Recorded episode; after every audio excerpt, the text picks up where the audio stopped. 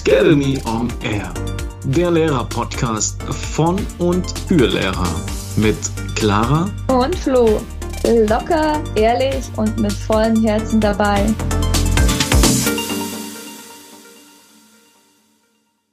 Ein herzliches Willkommen zurück bei uns hier im Studio von Scademy on Air. Wir sind heute wieder für euch da und wir freuen uns riesig, ähm, auch wenn es ein Thema ist, was den einen oder anderen vielleicht manchmal etwas trocken auf der Seite lässt, ist es ein richtig wichtiges. Um welches es sich handelt, wird euch gleich meine wundervolle Co-Moderatorin erzählen, die da schon im Hintergrund leicht lacht. Clara, wie geht's dir? Ja, hi, willkommen zurück. Schön, dass ihr wieder eingeschaltet habt. Ich freue mich, dass wir hier euch wieder hoffentlich mit unserem Podcast bereichern können, euch Ideen, Tipps und ja auch Hilfe bieten können. Ich glaube, heute ist es eher so ein bisschen Hilfe und bei uns war es auch erstmal so, als wir gesagt haben, hey, wir nehmen über das Thema eine Podcast-Folge auf, so boah, voll zäh und gar keine Lust, aber es ist eigentlich so wichtig und man sollte darüber auch informieren, weil da kann man manchmal auch in eine rechtliche, schwierige Lage kommen. Nämlich, es geht, ja, wir sind ja in unseren Folgen gerade im Thema Digitalisierung drin. Wir haben euch von den digitalen Tools erzählt und warum es auch wichtig ist, die im Unterricht umzusetzen. Und heute sprechen wir einfach mal um die Herausforderungen und Bedenken im Zusammenhang mit der Digitalisierung und gehen auch mal nochmal genauer auf die Datenschutz- und Sicherheitsaspekte rein. Wenn ihr digitale Tools und Plattformen vor allem im Sinne der Schüler nutzt und mit schülerbezogenen Daten arbeitet. Da wollen wir euch heute mitnehmen, unsere Erfahrungen ein bisschen teilen, aber auch so ein bisschen Fachwissen mitbringen. Ja, und vielleicht, was bei uns in der Schule auch so los ist, wie wir damit umgehen. Ja, und vielleicht hilft dir dann mal, wenn du das ein oder andere machst, dass wir dir schon eine rechtliche Frage oder ein paar Tipps mit auf den Weg geben konnten. Yes, also trockenes Thema, aber trotzdem mit Erfahrung bestreut, ähm, so dass das Ganze vielleicht den einen oder anderen Keim hat, von dem ihr profitieren könnt. Finde ich super, guter Ansatz.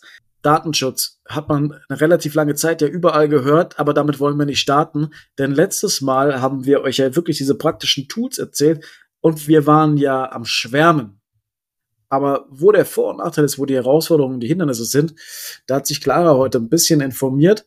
Nicht nur ein bisschen, sondern eine ganze Menge. Aber wir haben vorher schon gesagt, für uns ist das Thema manchmal trocken. Deswegen suchen wir uns so die entscheidendsten und spannendsten Punkte aus, die selbst uns reizen. Also, Clara, was, was ist da so untergekommen? Ja, die Herausforderungen sind einfach wirklich mal zum einen so, die fehlenden Schulungen. Ich meine, wir haben ja hoffentlich in der letzten Podcast-Folge euch ein kleines Geschmäckle draufgeben und du sagst so, ja, okay, jetzt traue ich mich das zu nutzen oder hey, ich probiere es mal aus. Coole Ideen. Aber trotzdem fehlen halt für uns manchmal die richtigen Fortbildungen und äh, manchmal auch einfach die, ich sag mal, die älteren Generationen vielleicht auch einen gewissen Widerstand. Ich will es gar nicht gendern, es gibt vielleicht auch jüngere. Aber einfach weil diese Fortbildung, diese Schulungen fehlen. Es wird da mittlerweile viel angeboten, aber es ist trotzdem immer noch zu unflexibel. Zu der und der Uhrzeit muss man sich darüber informieren. Und ja, manchmal würde man es gern einfach schneller und genau dann nutzen, weil man kann. Ja, das Problem ist dann einfach, dass einige Lehrer dem ganzen neuen Technologien und digitalen Tools sich unsicher fühlen und auch nicht ausreichend darauf vorbereitet, was völlig Verständnis ist, weil einfach der Mangel daran fehlt und auch die Unterstützung das kann auch dann einfach zu Frustration führen. Oder wenn ich mir manchmal denke, wir wollen jetzt nächstes, dieses Schuljahr noch in Kunst Stop-Emotions-Filme machen und wir haben da eine echt coole PowerPoint drüber bekommen. Aber trotzdem denke ich mir so, boah, aber wie mache ich das? Boah, aber voll schwer. Und wie geht es denn genau? Und dann muss man sich reinfuchsen. Das kostet einfach viel Zeit, wenn man sich einfach nicht damit auskennt. Und das ist, ist natürlich dann genial, wenn man dann eine Fortbildung darüber hatte und das anwenden kann. Aber es gibt's halt nicht zu allen Bereichen bis jetzt. Ähm, kommt bestimmt alles mal noch im Laufe der Zeit. Aber genau, also das ist einfach eine dermaßen große Herausforderung. Ich weiß nicht, wie geht's dir damit, Flo? Also aus eigener Erfahrung kann ich hier einfach nur total mit dir gehen. Ich hatte den Eindruck, gerade während äh, dem Lockdown, aber auch jetzt in den Phasen danach, wo Digitalisierung mehr in aller Munde, vor allem auch in aller Munde im Lehrerzimmer ist, dass so ein leichter Rückzug sich eher breit gemacht hat, wieder weg von der Digitalisierung, wieder so ein bisschen, oh, ich bin froh, dass ich es jetzt nicht mehr unbedingt machen muss, was ja vorher eingefordert wurde. Es gab ja die ganze Zeit äh, den Wunsch oder beziehungsweise auch die Verpflichtung, etwas anzubieten im Fernunterricht, dass sich jetzt wieder viele eher verkriechen und all die Kompetenzen, die sie gelernt haben, ad acta gelegt haben und sie gesagt haben, hey, ich bin jetzt noch zehn Jahre dabei. Es war größtenteils die KollegInnen, die äh, vielleicht wirklich sagen, ich habe jetzt so lange meinen alten Stiefel gemacht und es hat funktioniert und das war jetzt mal zwei, drei Jahre so mit Corona, das, deswegen muss ich das jetzt nicht umschmeißen. Aber auf der anderen Seite auch diese Schulungen, die du angesprochen hast, finde ich total hilfreich, vor allem wenn sie in der Schule stattfinden und vom Kollegium, vielleicht auch vom Kollegium, die sich da ein bisschen mehr mit auseinandersetzen wollen und die vielleicht auch total involviert sind im auf Instagram oder sonst wie, die die Leute mitnehmen und abholen, weil das ist jetzt gerade echt ganz, ganz wichtig und sie nicht alleine lassen. Denn der Umgang, der für uns manchmal, die im jüngeren Semester vielleicht noch sind, total easy ist, fällt ja dann doch, sei es nur der Klick, sei es nur eine Einstellung, total schwer. Von dem her bin ich da komplett bei dir und sehe das auch als eine Riesenhürde, aber auch eine riesen Herausforderung, aber auch eine Chance. Ja, auf jeden Fall. Also traut euch einfach, haben wir ja letztes Mal schon gesagt, probiert es einfach mal aus und es dauert vielleicht eine Zeit oder sucht euch dazu Fortbildungen raus. Gleichzeitig ist es, wenn du mit Tools dann plötzlich im Unterricht arbeitest, auch eine Herausforderung vielleicht, vielleicht für den einen oder anderen, die Anpassung des Unterrichtsstils. Das heißt, ja, okay, wenn du jetzt plötzlich digitale Tools in deinem Unterricht benutzt, musst natürlich deinen Unterrichtsstil und deine Strategien ein wenig ändern, neue Methoden erlernen, um dann wirklich die Technologie effektiv im Unterricht einzubinden und auch die Lernergebnisse zu verbessern, was wir ja eigentlich wollen, dass die, Le die Lerner sich verbessern, ihre Kompetenzen steigern. Und da gibt's halt auch einfach manchmal ein gewisser Grad an Anpassung. Es ist nicht mehr dieses Frontalunterricht und immer ähm, dieses, ich kann alles kontrollieren, sondern loslassen, offener Unterricht, eine Medienkompetenz auch, also da gehört schon auch einiges dazu und man muss dem Ganzen gegenüber auch nicht nur mit der, den Tools gegenüber offen sein, sondern auch dem Unterricht gegenüber offen. Ne? Also dass man da neue Methoden erlernt. Weiß nicht, Flo, wenn du an deinen Unterricht denkst, gibt es da bei dir das eine oder andere, wo du sagst, okay, da hast du deinen Unterricht total durch die Digitalisierung verändert? Wie ich das letzte Mal schon erwähnt habe, ist bei mir leider das Setting dieses Schuljahr nicht gegeben, dass ich wirklich sehr, sehr digital ausgestattet bin und hier auch gleich wieder die Spannweite zwischen den Möglichkeiten, das einzubinden, ist jetzt doch gewaltig von Schule zu Schule, von Bezirk zu Bezirk. Es hat sich insoweit geändert, dass alleine schon in der Planungsphase, in der Vorbereitungsphase vom Unterricht sich vieles angepasst hat. Wir hatten das ja beim letzten Mal schon erwähnt, dass wir Tagespläne digital mit dem, mit einer PowerPoint am Laptop begleiten. Und so plane ich jetzt quasi meinen Tag eigentlich schon direkt über die PowerPoint und füge sie oft nicht nochmal ausgiebig in, in eine Tabelle oder ein Raster in meinem Unterrichtsplaner hier, den ich zwar auch digital habe, ein, weil das ist dann wieder doppelt gemoppelt.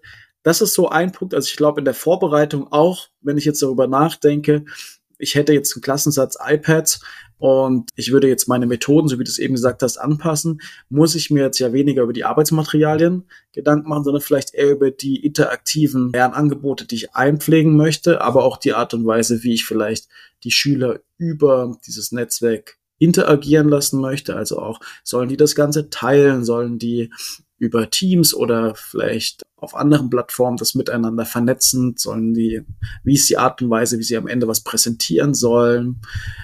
Ich glaube, so, du es richtig aufgefasst hast, also es ist in jedem Bereich jetzt zu finden. Ich bereite es schon digital vor mit digitalen Medien, brauche meine neuen Methoden, wie ich das Ganze dann auch gewinnbringend einsetze und nicht einfach nur einen analog digitalen Austausch mache. Und in der Nachbereitung finde ich das ja auch spannend, weil du hast ja zum Beispiel auch schon so Sachen reingebracht wie Komoot, war das jetzt Komoot? Du weißt, ich bring's immer durcheinander, das Quiz-Tool. Kahoot, da komme ich immer wieder durcheinander.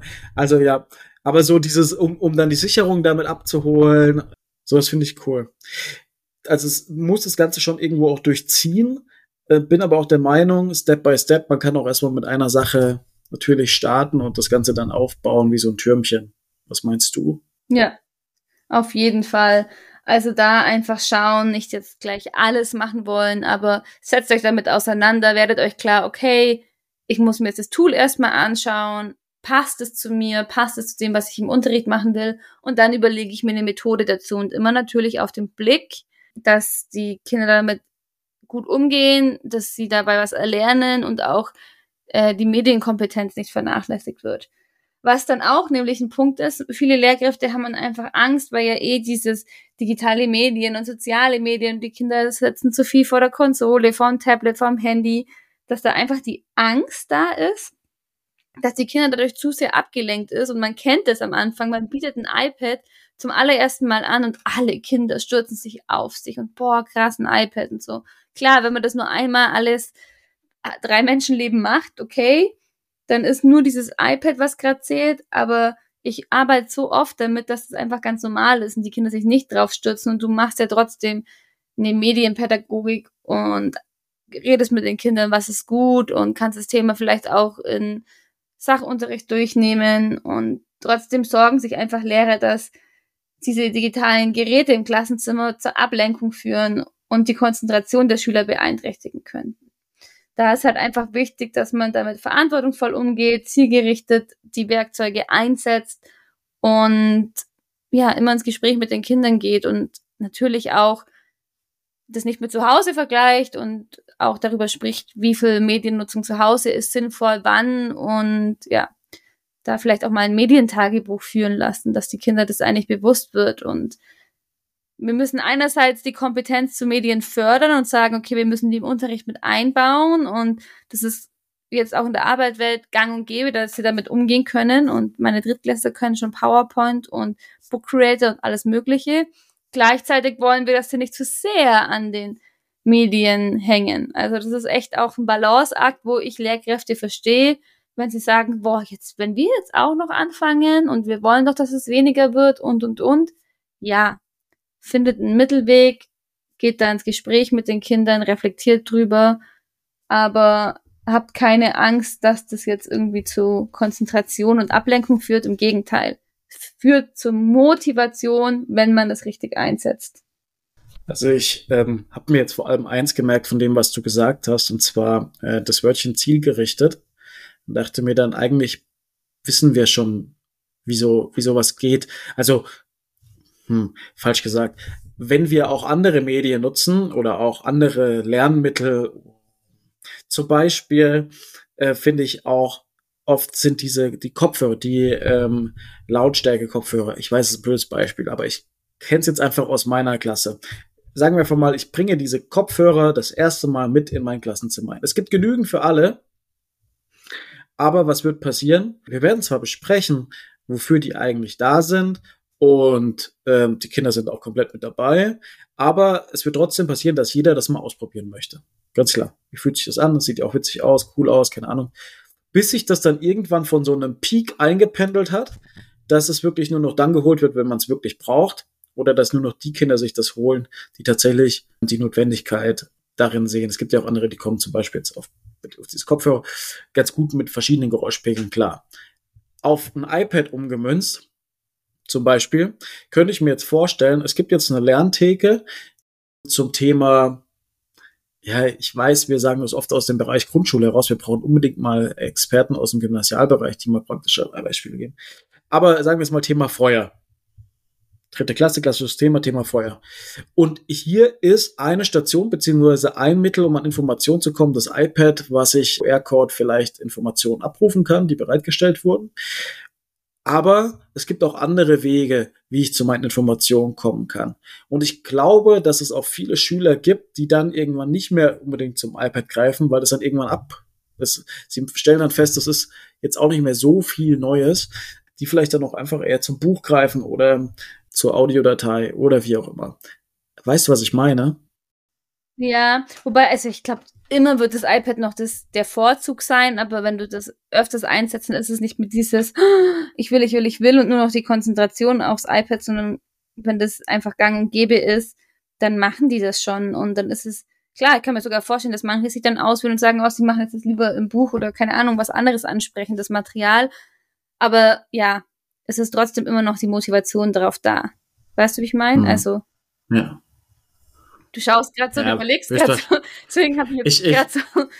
Äh, nee, nee, ich, ich bin, nee, nee, ich bin, ich bin, ich bin, ich, ich habe gerade tatsächlich darüber nachgedacht, was du gesagt hast und über das, was ich nachgedacht habe, weil es nur so eine Sichtweise war. Dieses, das wird sich dann schon auch abnutzen.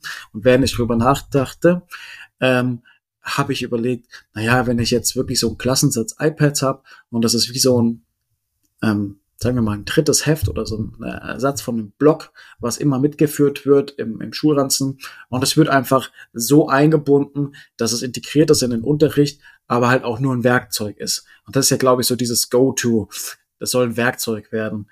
Ein Werkzeug, um meine Dateien hochzuladen, ein Werkzeug, um verschiedene Apps zu nutzen, die mir Welten eröffnen, die ich vorher nicht sehen konnte.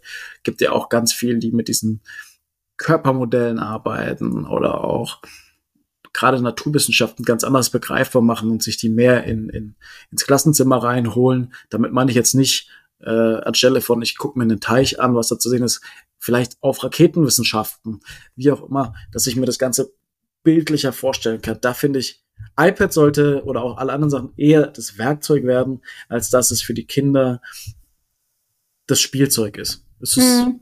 ist es das, bringt es das auf den Punkt? Vielleicht ja. diesen Change hinzukriegen? Ich weiß, was du meinst, auf jeden Fall. Voll.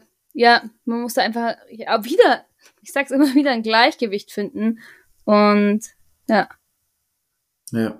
Schade, dass ich keinen Einsatz bringen oder kein, kein ich, praktisches Beispiel bringen, wie man es anwendet. Du vielleicht eher. Ich finde, ja, ich glaube, du hast, sorry dafür das Unterbrechen, ey. Hm. So, ist immer voll schwer. Wir tun uns manchmal noch schwer, uns, wenn man redet, man will, bei jeder will was sagen, ne, dass man darauf achtet, aber ja, ich glaube, du hast einen anderen Blick drauf, weil du das nicht hast. Wenn ich mir heute meine Stunde anschaue, oder beziehungsweise die äh, ne, eine im Ref hat bei mir heute eine HSU-Stunde optische Täuschung gehalten. Hat das erstmal so, was ist optische Täuschung, sich Bilder mit ihnen angeschaut und und und. Dann haben sie Bilder analysiert, das ist denn da die optische Täuschung drauf. Und am Ende gab's noch nach dem Arbeitsblatt ein Video, was sie sich anschauen konnten und da optische Täuschungen erraten und so oder halt sehen. Und das war halt einfach das Highlight trotzdem für die, auch obwohl sie wirklich das kennen und waren dann mit dem iPad überall im Klassenzimmer verteilt, draußen verteilt und haben einfach in Ruhe gearbeitet und hatten da die größte Freude dran. Also ich glaube, man nimmt es ihnen nicht weg, diese Freude hm. dran. Also die, mein Fazit. Mein, die, die allgemeine Motivation bleibt bestehen. iPad, ja. Das iPad ist cool, egal ob als Spielzeug oder als Werkzeug. Ähm, die Motivation ist da. Ja, so, jetzt habe ich schon vieles genannt, was dann aber auch so ein Punkt ist, was jetzt vielleicht nicht im Klassenzimmer eine Rolle spielt, aber außerhalb des Klassenzimmers zu Hause, was auch eine Herausforderung für uns Lehrkräfte ist, ist einfach die Ungleichheit und die Zugänglichkeit zu den digitalen Tools.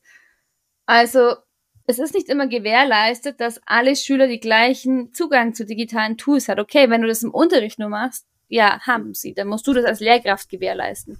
Aber zum Beispiel, letzte Podcast-Folge habe ich euch erzählt über das Padlet, ähm, dass die Kinder da dann darüber üben können zu Hause. So, wenn da jetzt aber wirklich zu Hause nichts da sein sollte, kein Tablet, kein Handy vielleicht sogar oder schon ein Handy, aber die Kinder dürfen nicht hin oder ist halt einfach schwierig, dann haben sie halt einfach nicht den gleichen Zugang. Und sie haben einfach auch nicht alle die gleiche technologische Ausstattung zu Hause oder den Zugang zum Internet überhaupt. Und vielleicht kennen sich dann die Eltern oft nicht aus und sind sich dann unsicher und sagen, hm, ich weiß nicht, ob ich will, dass mein Kind jetzt so am Tablet für die Schule übt und sind sich dort unsicher.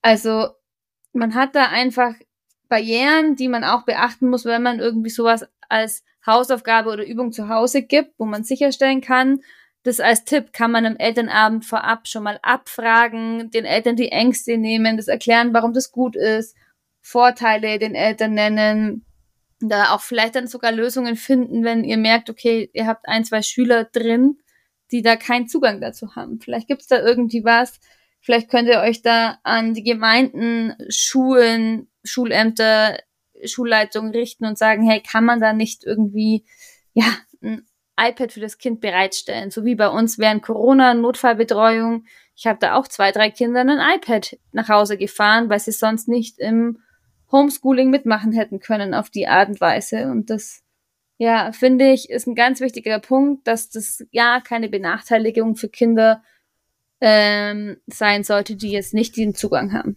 Was hier ja auch oft reinspielt, ähm, jetzt gerade darauf bezogen auf das Finanzielle, ist ja wie bei allen anderen auch. Schulmittel können ja beantragt werden, wenn ich als Elternteil ähm, einen solchen Antrag stelle. Dabei muss ich aber auch offenlegen, dass ich tatsächlich äh, bedürftig bin und dieses äh, Geld nicht alleine aufbringen kann. Das heißt, so eine Offenlegung dessen, und das ist ja das, was es oft ähm, ein Riesenhindernis ist, die Eltern oder erstmal davon zu überzeugen, das zu tun. Ähm, denn das, diesen Deckmantel fallen zu lassen und damit einzugestehen, man hat vielleicht weniger als die anderen, ist bei vielen Erwachsenen hier auch, bei uns bestimmt bei vielen Zuhörern auch, man möchte ungern finanziellen Einblick gewähren in das, was man hat oder auch nicht hat. Und das dann eben auf schulischer Seite zu tun, für die Kinder muss es ja nicht so unbedingt offenbart werden, woher kommt jetzt das Geld für das, dass du jetzt so ein neues iPad hast. Aber für die Eltern ist das schon ein Punkt, zur Schulleitung zu gehen, als solches das äh, mitzuteilen äh, beziehungsweise ja, ja. das geht ja über verschiedene Ämter, wird das Ganze dann gewährleistet. Finde ich krass. Ähm, aber ja, die Zugänglichkeit ist schon so ein Punkt. Und auf der anderen Seite, so wie du sagst, Aufklärung ist hier ganz wichtig. Vielleicht sich das auch mal selbst beim Elternabend fühlen lassen. Vielleicht kann man hier gleich schon verschiedene Tools einbinden, die man dann auch mit den Kindern nutzt und gleich damit den Eltern ähm, so einen gewissen Schreck nimmt und vielleicht auch diese Angst, dass das Kind jetzt noch mehr Bildschirmzeit hat. Ähm, es gibt ja auch ganz viele, die da sehr, sehr äh, restriktiv sind und sagen, okay, mein Kind soll erst ab dem vierten Lebensjahr, wenn überhaupt mal ähm, Handy oder sonst was spielen, was ich vollkommen legitim finde. Ähm, hier gibt's ja die ein oder andere Meinung, die noch sagen, nee, nee, äh, also ich, ich möchte eigentlich gar nicht, dass mein Kind damit in Berührung kommt. Und es gibt die anderen, die sagen, naja, also früher oder später wird's damit in Berührung kommen. Also kann ich das ja auch jetzt schon kompetent steuern. Natürlich gibt es auch die dritte Partei, die das einfach in die Hand drückt und sagt, mach. Ähm, schlechteste Variante. Aber worauf ich hinaus möchte, ist, also die Zugänglichkeit ist schon durch unterschiedliche Faktoren bestimmt, so wie du es gesagt hast. Ja, voll. Also da muss das, man vielleicht auch den ja. Eltern die Angst nehmen, ermutigen, sich dann trauen, was zu sagen. Aber es ist immer eine Hürde, sich da zu offenbaren und ja, sich das einzugestehen. Aber im Endeffekt geht es ja ums Kind, also da immer den Blick darauf achten, wenn es auch mal schwer fallen sollte. Übrigens, ja, darf ich noch was sagen? Ja, na klar. Äh, ganz kurzer Hinweis. Ich habe schon von ganz, ganz vielen coolen Projekten gehört, die ähm, nicht nur Softwareanbieter, sondern vor allem Hardwareanbieter wie Microsoft, Apple oder andere äh, direkt kontaktiert haben mit äh, eben genau dieser Schilderung, dass es mehrere Schüler gibt, die wenig Geräte haben als solches oder dass es ein, zwei Schüler gibt. Und ihr glaubt nicht, wie oft das von Erfolg gekrönt ist, dass von diesen Herstellern tatsächlich dann diese Produkte geschenkt werden. Natürlich wird sowas dann oft auch mal ein bisschen für Marketingzwecke äh, hergezogen, aber äh, im Endeffekt, das ist sehr gewinnbringend. Also schreibt ruhig mal ähm, an, anschreiben kostet nichts, vor allem wenn ihr euch für ähm, schwächere Schüler einsetzen wollt bei euch, dann ist das doch eine sehr dankbare Sache. Ja. Ja, voll richtig cooler Tipp noch. Also da hat man auf jeden Fall Möglichkeiten. Ja, und eine weitere Herausforderung, Flo, jetzt bist du dran, das hast du recherchiert, ist der Datenschutz und die Privatsphäre. Und da verstehe ich ganz viele, die sagen, boah, heikles Thema. Kann man auch dann nachher noch so ein bisschen, was wir in der Schule so machen, was es da eigentlich gibt. Es gibt ja auch Datenschutzbeauftragte und, und, und. Oder wohin kann man sich wenden, wenn man sich nicht sicher ist. Aber Flo, erzähl doch erstmal, was kannst du denn uns überhaupt über den Datenschutz und den Sicherheitsaspekt für Infos mitgeben? Auf was müssen wir achten? Was kann man vielleicht tun? Ja. Also ich finde das ein ganz harter Brocken und äh, nicht so Unrecht gibt es die Datenschutzbeauftragten an den Schulen beziehungsweise auch in jedem Unternehmen, denn Datenschutz wird mittlerweile immer komplexer. Ähm, die Richtlinien, die als solche äh, noch kleingedruckter in jeder Nutzung jeder App drinstehen, die kaum einer von uns ja schon im Privaten liest, ähm, die werden natürlich im schulischen Bereich noch mal brisanter. Und hier ist es ganz, ganz wichtig, dass hier vor allem als solches ähm, diese Datenschutzrichtlinien sichergestellt werden. Jetzt habt ihr eben schon angesprochen, vielleicht einen Datenschutzbeauftragten, vielleicht auch einen Systembetreuer, möglicherweise auch eine Kombination aus beiden. Und wenn ihr eine App nutzt, über deren ähm, Inhalt oder Nutzungsrechte ihr jetzt nicht sonderlich viel Ahnung habt, dann würde ich sie zur Prüfung tatsächlich erstmal an eben diese Stellen weiterleiten, nachfragen, ob die sich damit auseinandersetzen können und dann vielleicht sogar im weiteren Schritt ähm, können die sich dann auch um die Lizenzen kümmern, das Ganze dann beantragen. Ähm, weil wenn man neu in dem äh, Geschäft ist, beziehungsweise neu in dieser Nutzung, ist das für einen oft ähm, sehr, sehr viel hin und her. Man ist sich dann so unsicher, dass man wieder, wie vorhin gesagt, sehr abgeschreckt ist. Also lasst es, äh, geht da auf Nummer sicher, lasst es sicherstellen, wenn es gerade Apps sind, die von euch aus ähm, präferiert werden, wenn es welche sind, die ihr von oben heraus bekommt, wie zum Beispiel, wir hatten das schon gesagt, Schulverwaltungsprogramme oder auch andere Sachen, die wurden meistens schon vorab geprüft und ähm, dann könnt ihr die eigentlich schon auf Nummer sicher ähm, als solches nutzen. Die allermeisten deutschen ähm, Schul- oder Lern-Apps ähm, werben auch sehr, sehr stark auf ihrer Seite direkt mit DSGVO-konform.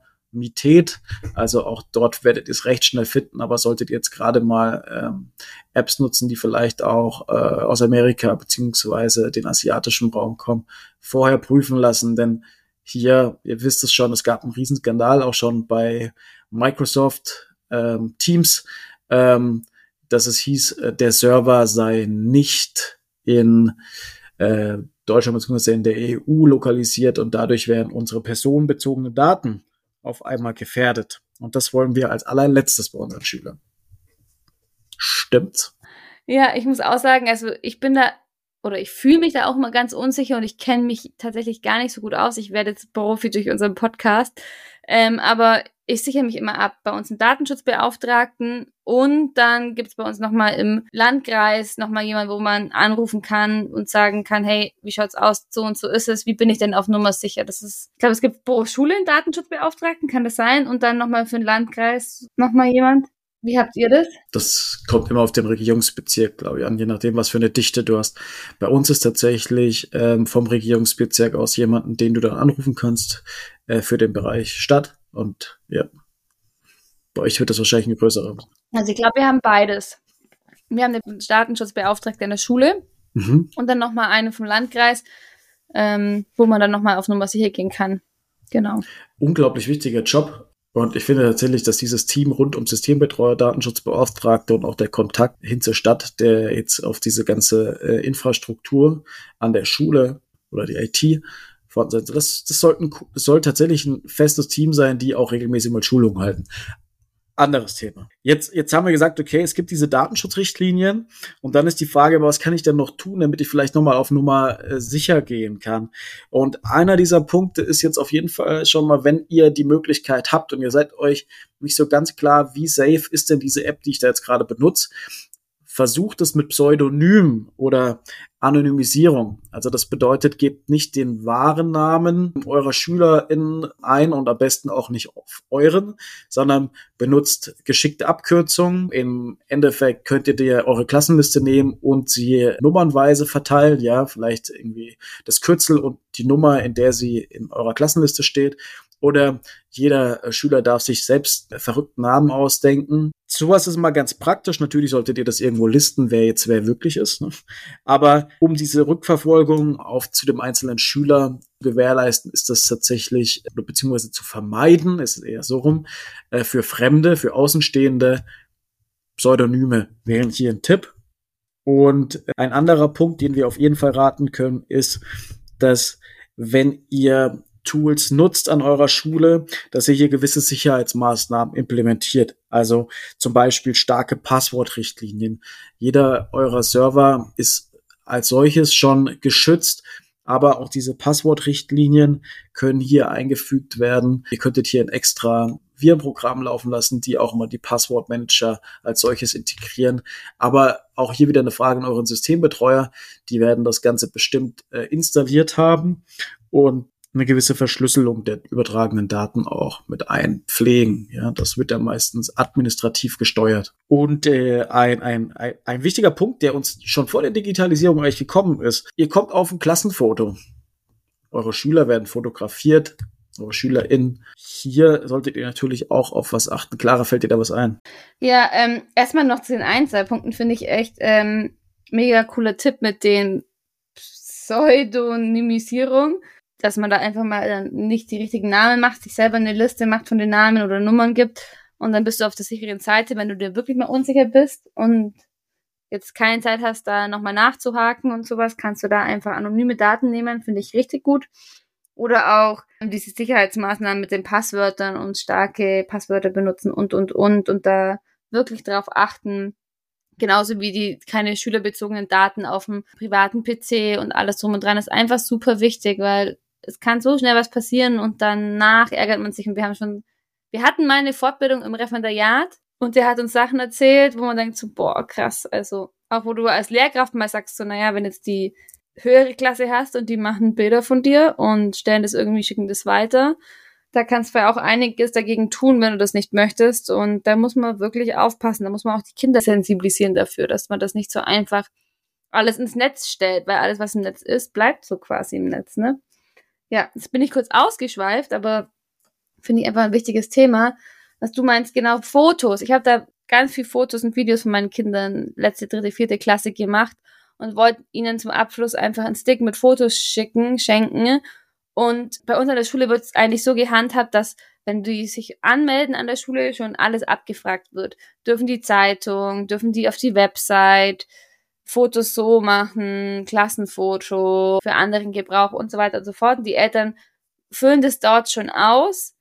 Und ähm, bei mir war das Glück, dass jeder mit drauf durfte bei den Sachen und bei den Kindern, die jetzt nicht, also es gab so zwei, drei Kinder, durften nur auf Klassenfoto mit drauf. Aber ich habe die trotzdem mit dem Lehrergerät natürlich immer wieder bei Aktionen fotografiert und habe dann einfach gefragt, wie schaut's aus? Ich würde die einfach als Erinnerung allen Kindern weitergeben, habe Brief verfasst, äh, die Eltern unterschreiben lassen, dann bist du auch auf der Nummer sicher, keine mündlichen Aussagen, sondern wirklich da auf Nummer sicher gehen. Und dann waren die natürlich alle einverstanden, weil das ja was fürs Kind ist und dann kannst du das wirklich mit gutem Gewissen den Kindern zum Abschluss schenken und bist da nochmal abgesichert. Genau, also lieber einmal mehr absichern lassen von den Eltern als zu wenig und schriftlich und egal was es geht. Sie werden ja auch datenschutzmäßig, wenn sie, wenn ihr jetzt eine Tool verwendet in der Schule wie Schulmanager, das wird ja auch alles abgefragt und so.